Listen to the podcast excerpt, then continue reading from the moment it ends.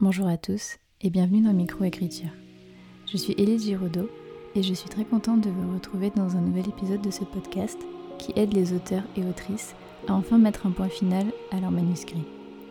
Tous les auteurs publiés ont un jour réussi à terminer leur premier roman. Pourquoi pas vous?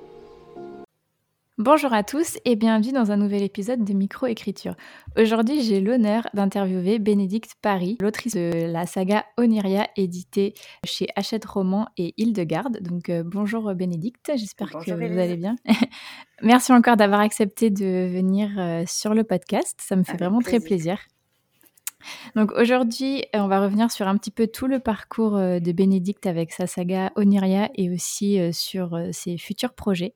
Donc dans un premier temps, je vais la laisser se présenter et nous parler de son parcours avec l'écriture.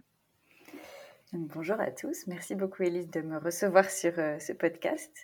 donc j'ai commencé à avoir envie d'écrire, j'étais encore toute jeune puisque j'avais 9 ans, je crois, 9 ans, 10 ans. Euh, mhm. J'étais en primaire euh, et puis il y a une, autrice qui est venue euh, parler de son métier dans ma classe. C'est une, dame qui s'appelait Thérèse Roche mhm. et qui avait écrit un livre qu'on avait étudié en classe qui s'appelait Les Extrachats. alors déjà, j'avais beaucoup aimé ce livre. C'est une période où je lisais vraiment beaucoup. Et puis, euh, j'étais tellement, tellement excitée de sa venue que euh, j'avais même euh, les, les, personnages du livre avaient des cheveux étaient roux tous les deux. C'était des mhm. jumeaux, je crois, garçon-fille qui étaient roux. Et, et j'avais demandé à ma maman de me teindre les cheveux en roux. Donc j'avais une espèce de teinture de carnaval de clown orange qui dégoulinait, mais c'était une catastrophe. mais mais et, donc mais, mais j'ai passé cette ce moment assise par terre, je me souviens euh, euh, absolument subjuguée et pendue aux lèvres de, Thérèse Roche, euh, mhm. parce que vraiment, je suis, j'étais fascinée de ce qu'elle nous racontait sur son métier. et je suis sortie de cette rencontre en me disant, bah, c'est ça que je veux faire, c'est le métier que je veux faire. D'accord. après, bon, de l'eau a passé sous les ponts. à l'époque, il n'y avait pas encore d'études supérieures pour euh, devenir écrivain. Ça existe maintenant, mais en France, mais ça n'existait pas à l'époque. Euh, j'ai fait complètement autre chose puisque j'ai fait une école de commerce. Mhm. Euh, à la fin de mon école de commerce, le, monde de l'écriture me titillait. J'ai essayé de trouver un boulot en édition. Mhm. et puis en fait, je me suis rendu compte que ce qu'on me proposait, bah, c'était des boulots qui correspondaient à mes études, c'est-à-dire plutôt dans la vente, et mmh. ça me plaisait pas, c'était pas ce que je voulais faire. Donc j'ai fait complètement autre chose. Euh, j'ai fait du marketing et de la communication. Et mmh c'est à la faveur d'une euh, d'une expatriation au Maroc euh, que j'ai euh, j'ai pris la grande décision d'arrêter tout et de me mettre à écrire. Et c'est à ce moment-là que Oniria est née. Au mmh début, ça a été un petit peu un pari parce que j'ai arrêté mon, mon emploi pour me mettre à écrire on s'est, on s'est, c'était un pari avec euh, avec mon mari. On s'est dit bon, euh, je, me suis donné, on s'est donné deux ans. Je me suis donné deux ans pour euh, pour faire quelque chose de ce projet d'écriture, voir si ça fonctionnait, si ça fonctionnait pas. Mm-hmm. Et puis l'idée était que si jamais ça fonctionnait pas, ben, j'allais recommencer à chercher un travail plus classique après mm-hmm. les deux ans. Mais ça a fonctionné. Donc je n'ai pas fonctionné, je n'ai pas recherché le travail plus classique. c'est génial. D'accord. Et du coup, vous, n'aviez pas euh, écrit, euh, enfin, depuis euh, le, on va dire Thérèse Roche jusqu'à ah Oneria, vous aviez fait des, des, petites, des petits passages où vous aviez écrit ou... Oui, alors, alors à l'époque, donc juste après l'épisode Thérèse Roche, je me suis lancée comme, comme on se lance à l'âge de 9-10 ans, c'est-à-dire que j'ai commencé à écrire un roman je me suis dit que voilà, il fallait tout de suite commencer par un roman. Mhm. Euh, j'ai fait tout comme euh, comme une lectrice en fait. C'est la lectrice que j'étais à l'époque, donc j'ai tout fait à l'envers. j'ai euh, j'ai commencé par euh, trouver le titre. Mhm. Parce qu'en général, on fait souvent en dernier quand même. Ensuite, j'ai dessiné la couverture. Après, j'ai écrit un premier chapitre, un deuxième chapitre, un troisième chapitre, et puis j'en suis restée là parce que comme vous le savez, puisque vous écrivez aussi, bah, c'est pas comme ça que ça fonctionne. Et donc, comme mm. je ne savais pas où j'allais, et ben, je me suis arrêtée. Voilà. Ça, c'était, euh, ça, c'était ma première expérience petite. et j'avais eu, j'avais eu quelques quelques élans, notamment pas très longtemps avant de me mettre vraiment à écrire Oniria, quand on est arrivé au Maroc j'avais pas encore trouvé d'emploi sur, sur place. Euh, et, et, je m'étais dit, bah, écoute, tu as du temps, Bénédicte, profites-en, tu as toujours eu, eu envie d'écrire, écris. Et j'ai commencé à écrire des histoires. Euh, et quand je les ai faites lire à, mon mari, il m'a dit, mais en fait, tu écris très bien, mais c'est nul. et il avait vraiment raison. C'est parce qu'en fait, j'avais pas, j'avais, mes histoires n'avaient pas, n'avaient j'avais rien à dire en fait. Hmm. J'avais rien à dire, donc j'écrivais des, des, petites histoires qui, qui n'avaient pas vraiment de sens, enfin qui étaient qui n'allaient nulle part. Euh, voilà, j'avais pas de propos, donc euh, c'était des exercices de style plus qu'autre chose, mais c'était pas pas des choses qui, avaient un intérêt majeur. donc il avait totalement raison, et, ça a changé quand j'ai eu l'idée de Niria, où là je me suis dit ok, là vraiment vraiment je tiens quelque chose, il faut que je m'y accroche, il faut que j'aille jusqu'au bout. D'accord, ok, je vois. Et euh, du coup, bah, comment est né euh, Oniria dans votre esprit du coup? Euh, ah, donc Oniria, euh, c'est un titre qui vient du grec. Oniros en grec, ça veut dire le rêve. Mm-hmm. Euh, et donc c'est un, un, monde fantastique qui est le monde dans lequel nous vivons la nuit. Enfin, nous allons la nuit sans nous en rendre compte quand nous rêvons. Et, et, et, en fait, l'idée de ce monde-là m'est venue un matin en me réveillant. J'avais fait, j'ai fait à, une période beaucoup, beaucoup de rêves euh, assez, assez farfelus euh, qui pouvaient ressembler à des, euh, à des, à des, films d'aventure. vraiment, mmh. il m'arrivait des choses hein, dans mes rêves. Mmh. Et, je me réveillais le matin et je racontais ça. Et, vraiment, il, se passait vraiment, vraiment des choses intéressantes. et alors, encore une fois, mon mari, décidément, il a été très impliqué dans toute cette histoire. il m'a dit un jour que je lui ai raconté mes rêves un matin, il me dit, mais enfin, tu devrais écrire des scénarios de films avec tes rêves parce que vraiment, il se passe des choses. et là, je me suis dit, non, en fait, il euh, n'y a, aucun scénario parce que par définition, ce sont des rêves, donc euh, ça n'a ni queue ni tête et ça ne fait pas un bon scénario. En revanche, l'endroit où je me rends la nuit, il est assez intéressant et je pense qu'il y a beaucoup de créativité à aller chercher là-bas. Hmm. Et, donc vraiment, l'idée de départ, c'est ça, c'est de se dire, le monde dans lequel on se rend la nuit, il est intéressant et ça serait vraiment sympa de, de creuser. C'est hmm. parti juste de ça. Juste, juste de ça.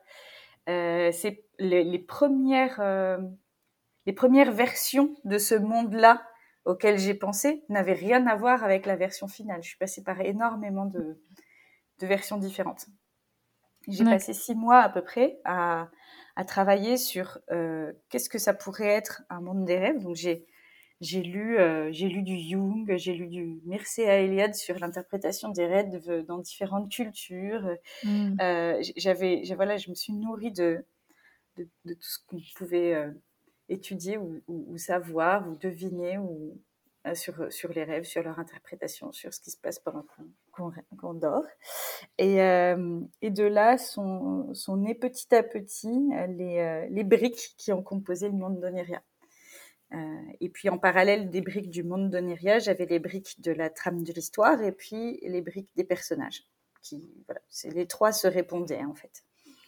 D'accord. Et du coup, est-ce que vous pourriez nous parler un petit peu plus d'Oniria Parce que j'aurais peut-être dû vous poser la question juste avant, ah mais c'est vrai que ça, ça nous, ça, ça intrigue. Donc, est-ce que vous pourriez expliquer Alors, Oniria, c'est une histoire euh, qui, qui, est en quatre tomes, euh, mm. qui est donc publiée, vous l'avez dit, chez euh, euh Hildegarde et Hachette Roman.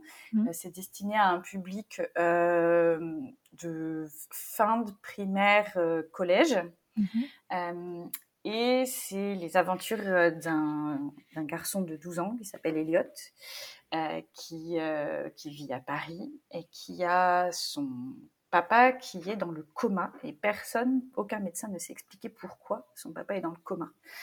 et en fait, Elliot va découvrir par l'intermédiaire de sa grand-mère qu'il existe un monde dans lequel il peut se rendre grâce à un sablier, qui est le monde des rêves, et que son père est en fait coincé là-bas. L'esprit de son père est coincé à Oniria et qu'il est le seul à pouvoir aller le délivrer.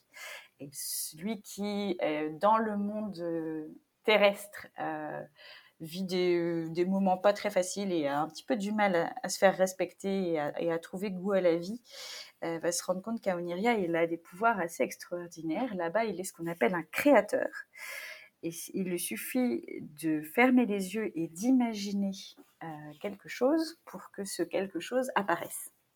Mmh. Donc ça donne de, très gros pouvoirs. Ça lui permet de créer des objets, de créer des lieux, de se déplacer et même de créer des êtres vivants.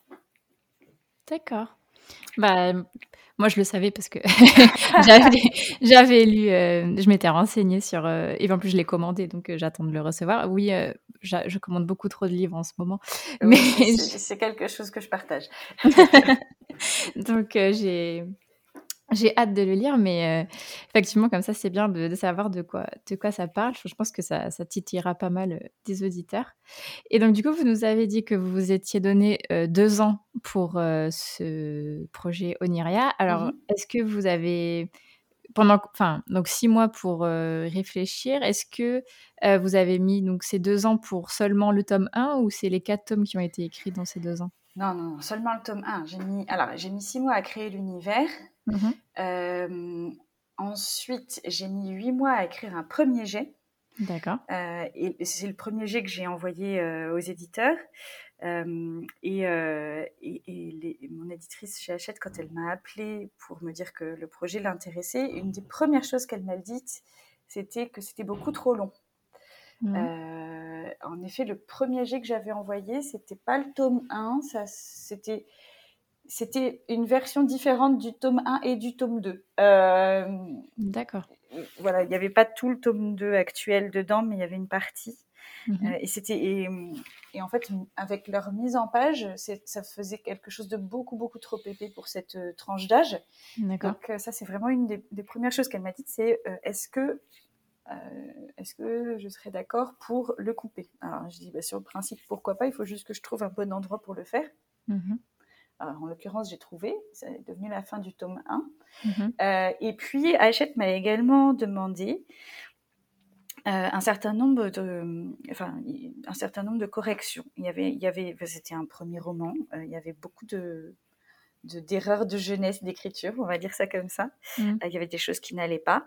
Ils ont eu le, voilà, ils ont, ils ont, ils ont les lignes le potentiel qu'il y avait, mais c'était pas encore un objet publiable en l'état. Euh, euh, donc, donc euh, que ce soit mes, mes, éditrices de chez Hachette Roman ou mon éditrice de chez Hildegarde, elles m'ont vraiment donné quelques pistes sans jamais me tenir le crayon, vraiment en, mettant le nez sur ce qui ne fonctionnait pas. Et puis une fois, comme elles connaissent très très bien leur métier, une fois qu'elles m'avaient mis le nez dessus, euh, il n'y avait pas de question. En fait, euh, elles avaient raison. C'était très, très mmh. clair.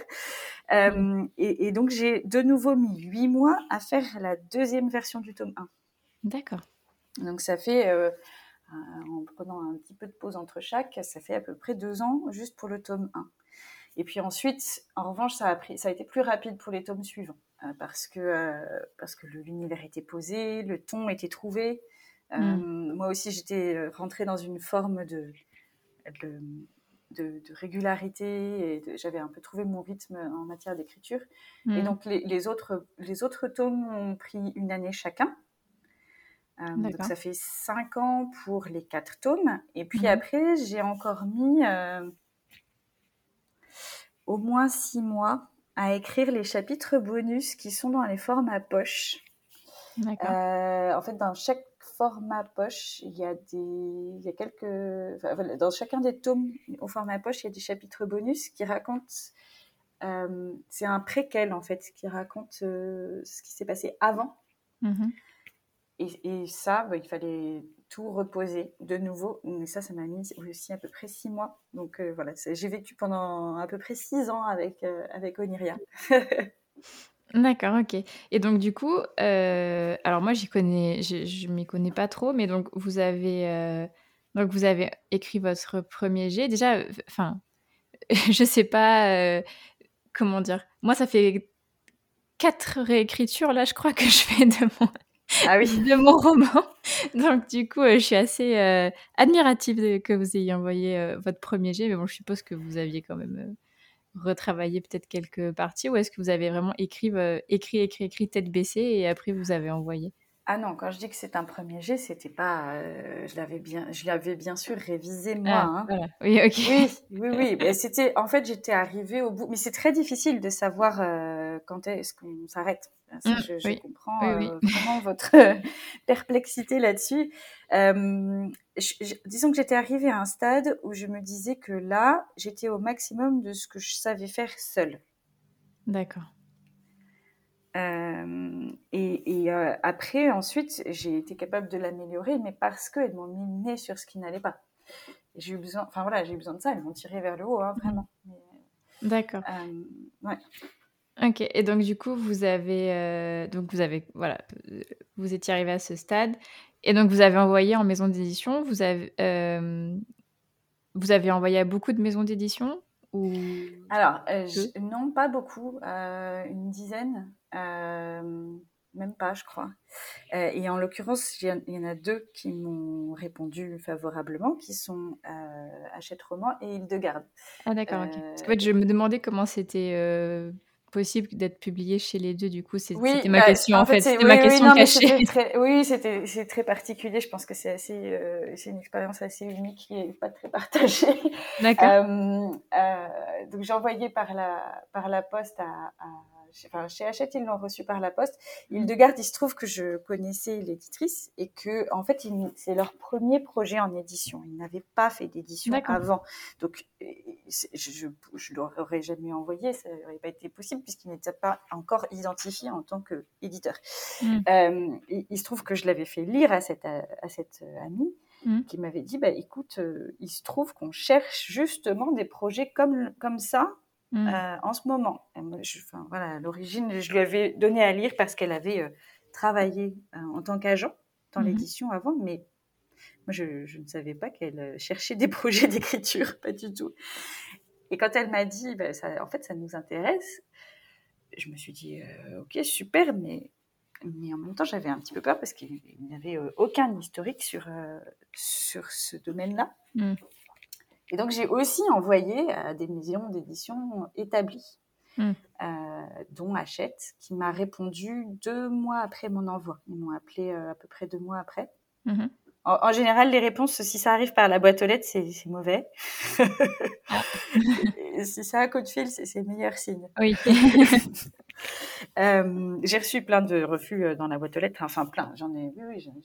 les autres ont refusé. Hein, donc, hmm. c'est il fallait tomber sur la bonne personne qui cherchait ce type de projet-là à ce moment-là. Il y a quand même un facteur chance. Mmh.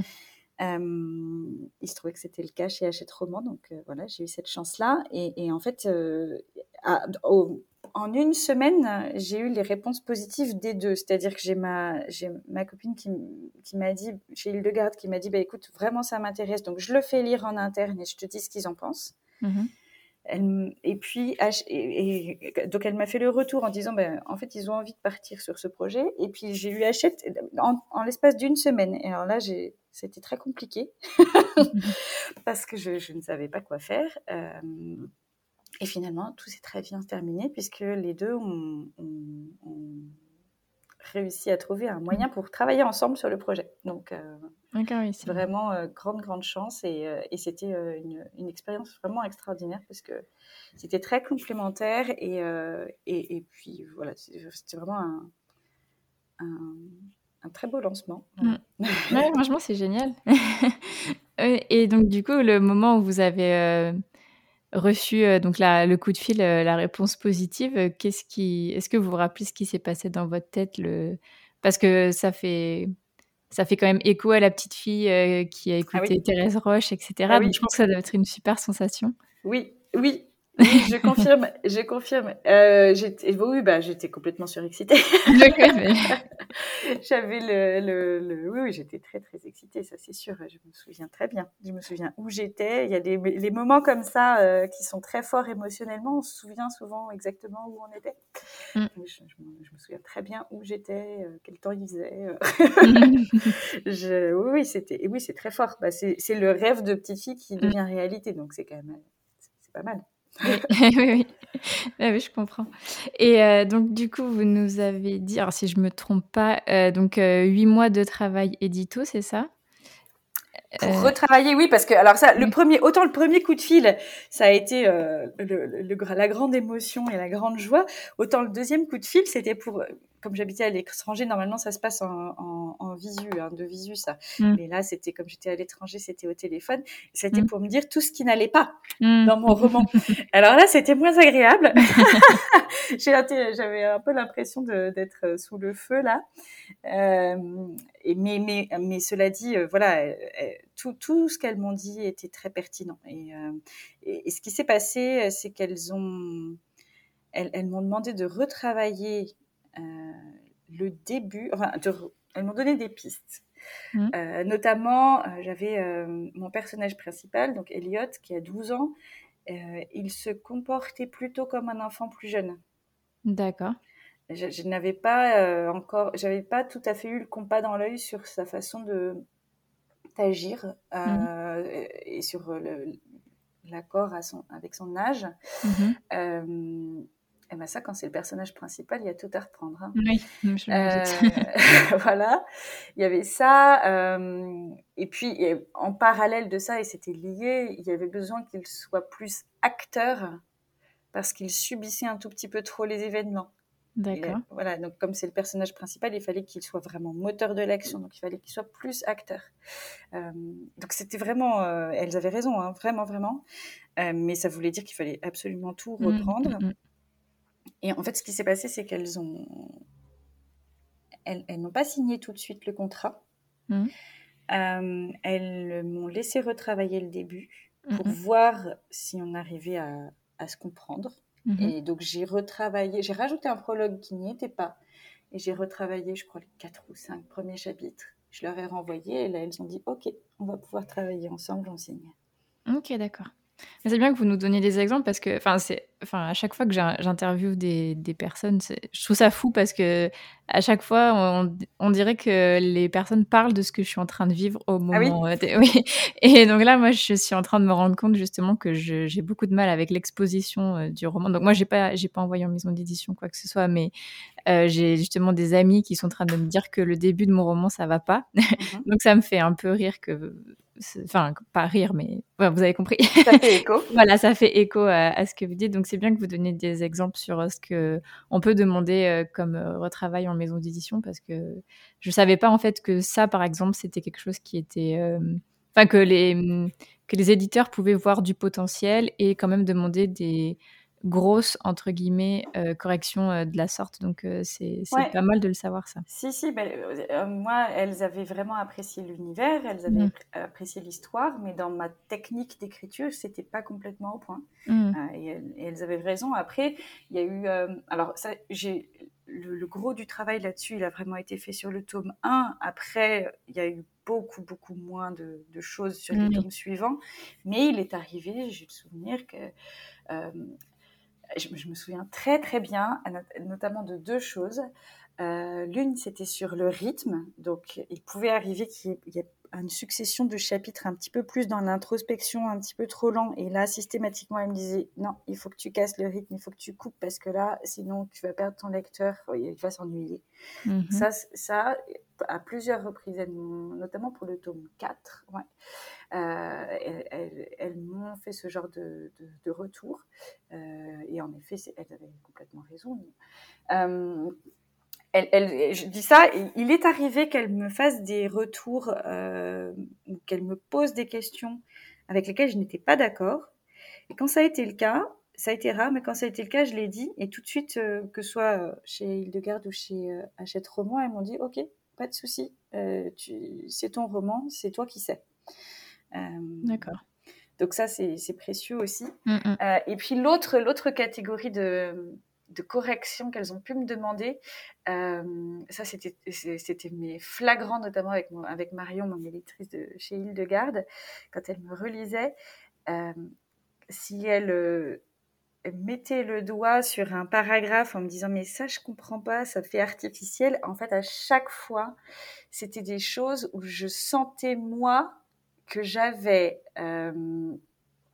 que l'intrigue n'était pas organique, c'est-à-dire que j'avais plaqué quelque chose parce que je l'avais décidé moi en tant qu'auteur, mais que ça ne collait pas avec les motivations des personnages.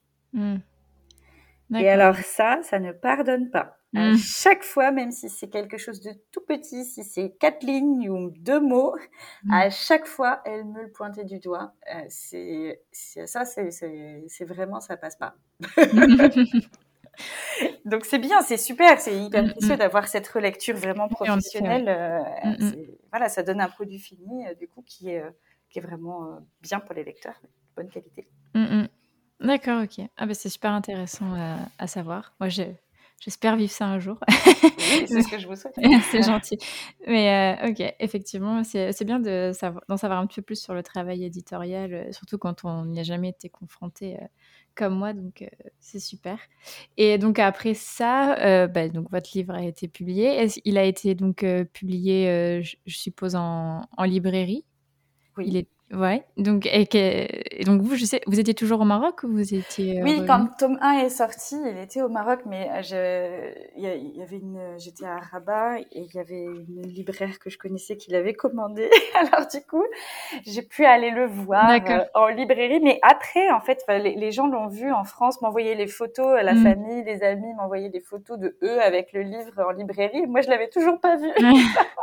donc c'était très frustrant. Mais quelques semaines il est arrivé au Maroc et j'ai pu avoir moi aussi ma photo avec mon livre en D'accord, et ça devait être bah, pareil, super. Enfin, ça de... Ah oui, super sensation aussi. Ouais, ouais. C'est, bah, oui, c'est un moment de fierté. Mm. Ok, bah je... Ça, euh, je suis contente, je sais pas pourquoi, mais ça me rend contente aussi de, de vous entendre. Tant mieux. Ok. Euh, et alors du coup, donc Oniria, donc les quatre tomes, euh, ça s'est terminé quand Donc les six ans euh, d'aventure avec Oniria. Alors le quatrième tome est paru en 2016. Et après, il y a eu la parution des poches, donc c'est les fameux poches sur lesquelles il y a des, bonus. le, le quatrième tome en poche est paru en 2018, septembre 2018. D'accord.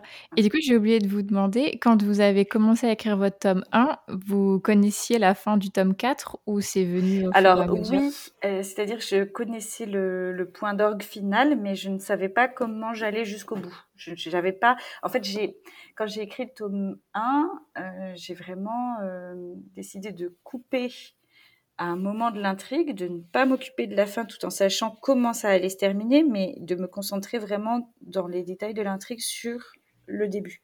Mhm. Euh, et j'ai fait ça pour chaque tome. Euh, et d'ailleurs, le tome 4 a été extrêmement compliqué à, écrire parce que j'avais ouvert euh, tellement, tellement de parenthèses. Il a mhm. fallu que je relise les trois tomes pour être sûre de n'en oublier aucune. Mhm. Et j'avais énormément de choses à cloturer, en fait. Donc, c'était, mais c'était, c'était passionnant comme travail. Mais, mais quand on a ouvert beaucoup, beaucoup de fils, en trois tomes, on a le temps d'ouvrir beaucoup de fils. Mm. Il faut être sûr de ne pas en oublier parce que sinon, les, lecteurs vont être vexés, déçus. oui, je comprends.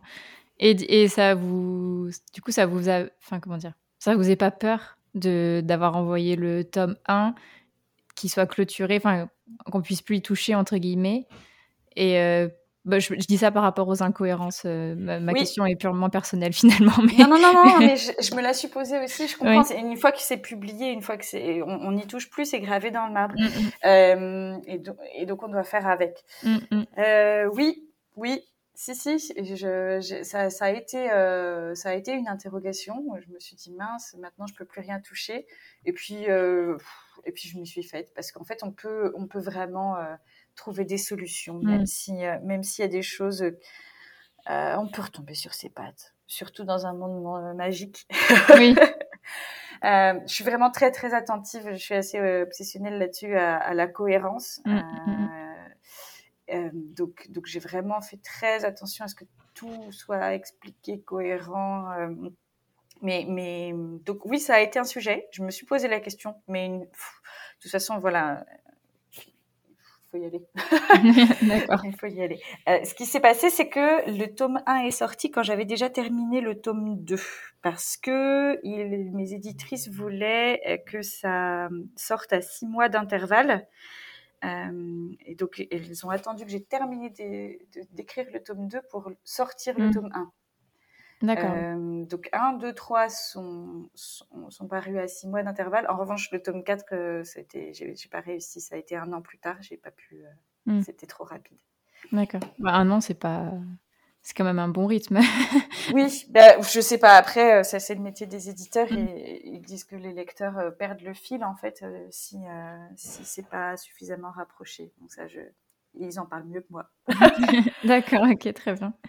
Et, euh, et donc, euh, donc, vous avez dit 2018, euh, fin de mmh la sortie du dernier poche. Et donc maintenant, du coup, quels sont vos, futurs projets, vos, nouveaux projets, votre actualité? Alors là, je suis en train de travailler à différents projets. Donc, en 2018, justement, j'ai eu, j'ai eu alors, il s'est passé plusieurs choses. On est, on est reparti à l'étranger, euh, en Grèce en l'occurrence, mhm. euh, et euh, j'ai eu un, un, passage difficile de, lié à, enfin de, très très forte anxiété liée à, à, la crise écologique que nous vivons. Mhm. donc j'ai vécu vraiment avec la boule dans la gorge pendant six mois. Je, suis maman de trois filles mhm. et pendant j'ai passé six mois à me dire mais dans quel monde elles vont grandir? et c'était vraiment très très dur. Et j'ai essayé de faire différentes choses pour, pour sortir du sentiment d'impuissance dans lequel j'étais. Mhm. J'ai beaucoup tâtonné. Euh, il y a eu le Covid aussi en plus qui a... oui, ça n'a pas dû vous aider de votre n'a pas beaucoup aidé. Euh, mais mais j'ai fini par trouver en fait vraiment euh, ce qui était, enfin ce qui est, je crois, ma vocation dans cette, enfin voilà, dans ce changement que nous vivons actuellement et qui est un bouleversement pour tout le monde mon métier en tant qu'écrivain, c'est d'écrire des récits. Alors, il euh, m'est apparu euh, très très clairement que nous avons besoin, collectivement, en tant que société, euh, de nouveaux récits et de récits positifs de notre avenir. Mmh. entre, parce que je trouve que actuellement, les discours majoritaires qu'on peut entendre sur notre futur, il y en a grosso modo deux types. Euh, soit c'est un discours très très anxiogène, euh, mm. alors qui est nécessaire. Hein. Je suis animatrice de la fresque du climat, je sais que je, je, connais les sujets mm. et donc euh, donc donc je sais ce qui nous attend si on ne, si on ne fait rien. Mm-hmm. mais le problème d'un discours très très anxiogène, c'est que ça paralyse.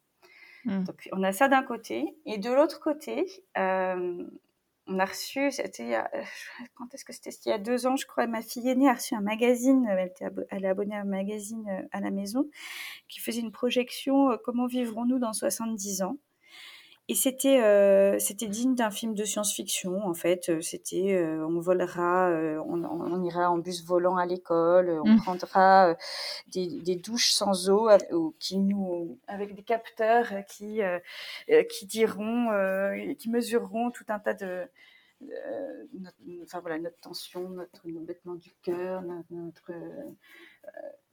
tout, un tas de, de, de d'éléments sur notre santé. Et puis, euh, s'il y a la moindre anomalie, ça nous prendra automatiquement euh, un rendez-vous euh, chez le médecin. Et puis, nous partirons en vacances virtuelles 3D avec des lunettes de réalité virtuelle et tout mmh. ça. Et, et, vraiment, mais je trouvais ça pire qu'angoissant. Et j'ai demandé mmh. à ma fille, mais est-ce que tu trouves que ça donne envie? Elle m'a dit, non, pas du tout, maman, ça fait peur. Je me suis dit, mais, mmh. mais en fait, c'est affreux parce que ça, enfin, en fait, nos enfants, on leur propose euh, des, perspectives euh, qui leur donnent pas du tout envie pour leur avenir. Et j'ai commencé à vraiment m'interroger pour savoir euh, est-ce que il est possible d'avoir des, des, perspectives positives? mais, mais tout en tout en n'étant pas naïve, tout en sachant ce qui se passe vraiment et, et de quoi il retourne avec le dérèglement climatique. Mm. Et donc, ce qui s'est passé, c'est que je me suis formée donc je suis devenue animatrice de la fresque du climat, entre autres. et, plus je me suis formée, plus j'ai découvert que il y, a, vraiment des possibilités d'agir et de, de, transformer notre avenir et donc de créer des récits qui soient beaucoup plus positifs et énergisants, parce que mmh. il me semble que si on se projette seulement vers des choses négatives, ça donne pas beaucoup d'énergie. Alors que si on se projette de faire des choses qui nous donnent vraiment envie, là, on peut retrouver les ressources et l'énergie pour, euh, pour, pour mettre en place les mmh. changements qui doivent être mis en place. Mmh. Alors, c'était une longue introduction, tout ça pour dire. non, mais c'est super intéressant. oui, Que, euh, moi, je, voilà, euh, je, me suis posé la question, je, me suis dit, mais quel est ton rôle à toi dans ce, dans ce, ce changement immense que nous devons faire Et je me suis dit, ben voilà, mon, mon, mon métier à moi, c'est de raconter des histoires. Euh, et, et, donc, donc c'est, c'est inventer de, de, nouvelles façons de raconter le futur qui va être mon rôle à moi. Euh, et ça, je le décline actuellement de deux manières.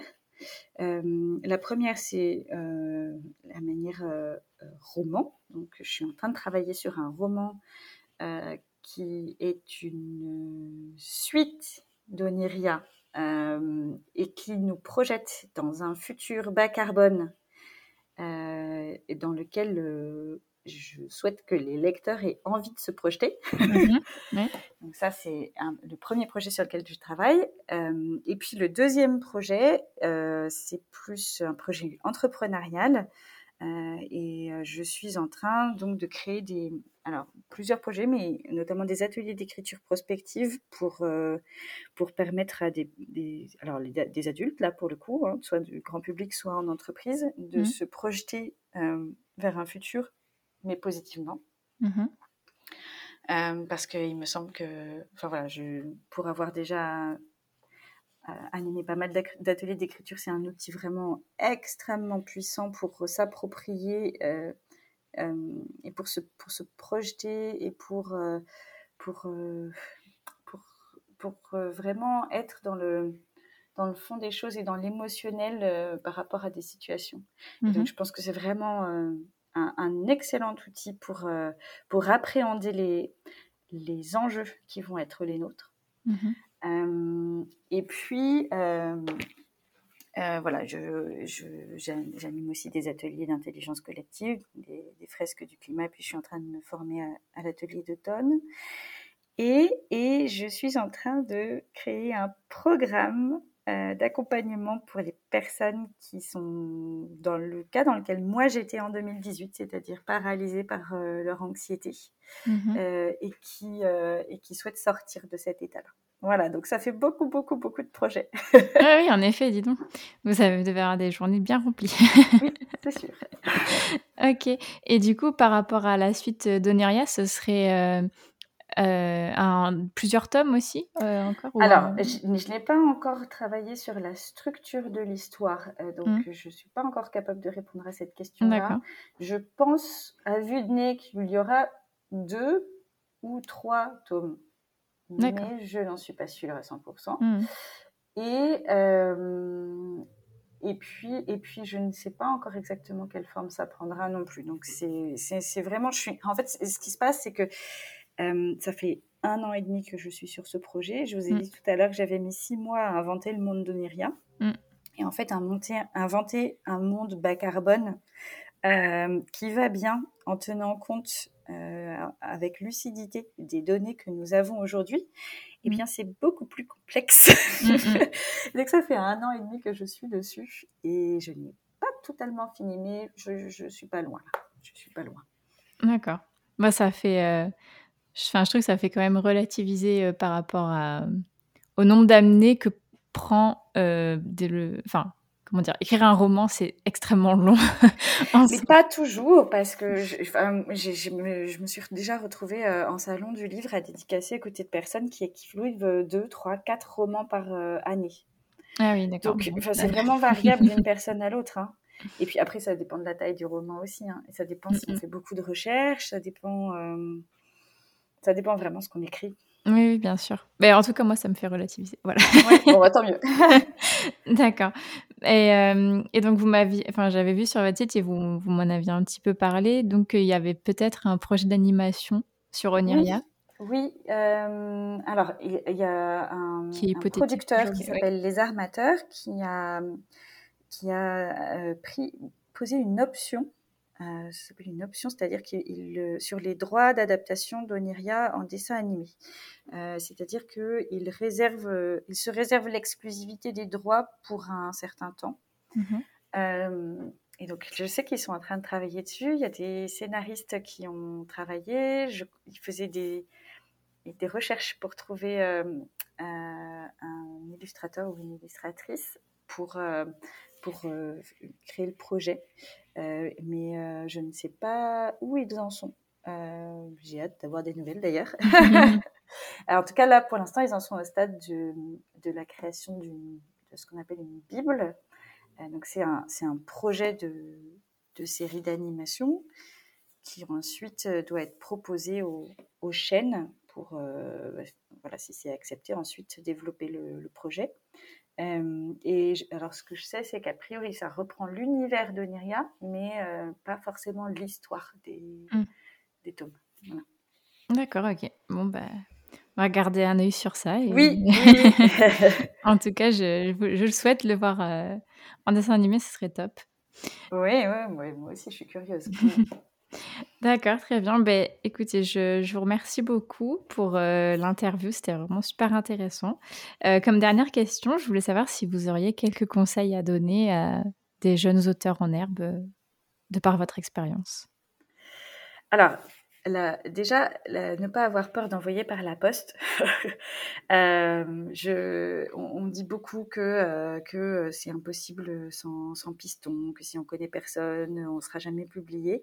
Euh, c'est pas ce qui m'est arrivé. Moi, à Chêtre Roman, je leur ai envoyé mon roman par la poste. Je faisais partie, Oniria était euh, sur ce qu'ils appellent la pile des manuscrits. Mmh euh, donc, ça veut dire euh, tous les manuscrits qui sont envoyés par la poste. Donc, ils les lisent, ils les lisent vraiment, pas toujours en entier, parce que quand ils ouvrent et qu'ils constatent au bout de quelques pages que ça ne va pas correspondre du tout à ce qu'ils souhaitent ou à ce qu'ils recherchent, ils ne vont pas jusqu'au bout. Mais si ça peut être dans le style de roman qu'ils vont publier, ils le lisent jusqu'au bout. Mmh euh, donc, donc c'est possible. Il faut y croire, c'est possible. voilà ce que je peux dire. Euh, euh, après, ne pas hésiter à faire lire autour de soi, parce que et, choisir des personnes qui ne vont pas être trop complaisantes euh, qui vont pas vous dire ah c'est génial juste parce que parce qu'ils vous aiment très fort et qu'ils n'ont pas envie de vous dire tout ce qui ne va pas. Mm. Euh, si vous réussissez à trouver dans votre entourage des personnes qui euh, qui vont réussir à, avoir le cran de vous dire bah, bah, comme vous vous m'en parliez là Elise vous disiez que votre entourage vous disait que le début n'allait pas bah, vous avez un entourage précieux mm, mm. mais tout à fait vraiment précieux parce que parce que, parce que ça, c'est utile. Et quand, euh, si l'entourage dit euh, qu'il y a quelque chose qui ne va pas, c'est à retravailler avant d'envoyer aux éditeurs, c'est sûr. Mm, mm. sûr. Voilà ce que je peux dire. Ok. Bah, merci beaucoup euh, pour vos conseils, merci beaucoup pour votre temps et merci beaucoup pour l'interview. C'était vraiment super intéressant. Merci beaucoup à vous, Élise, et aux auditeurs. Mais, merci encore et euh, je vous souhaite euh, à tous euh, ceux qui nous écoutaient une très bonne journée ou une très bonne soirée suivant quand est-ce que vous écoutez le podcast. Au revoir. Merci beaucoup à tous pour votre écoute. N'hésitez pas à noter le podcast sur la plateforme sur laquelle vous l'écoutez et à y laisser un commentaire si vous le pouvez. Cela m'aide énormément au référencement et à faire connaître le podcast. Si vous voulez venir témoigner d'une expérience qui vous est arrivée en tant qu'auteur ou autrice, ou bien nous faire part d'une difficulté que vous avez réussi à surmonter pour l'écriture de votre premier jet, n'hésitez pas à m'écrire sur Instagram ou bien à l'adresse mail elise.giraudot.contact.gmail.com. À bientôt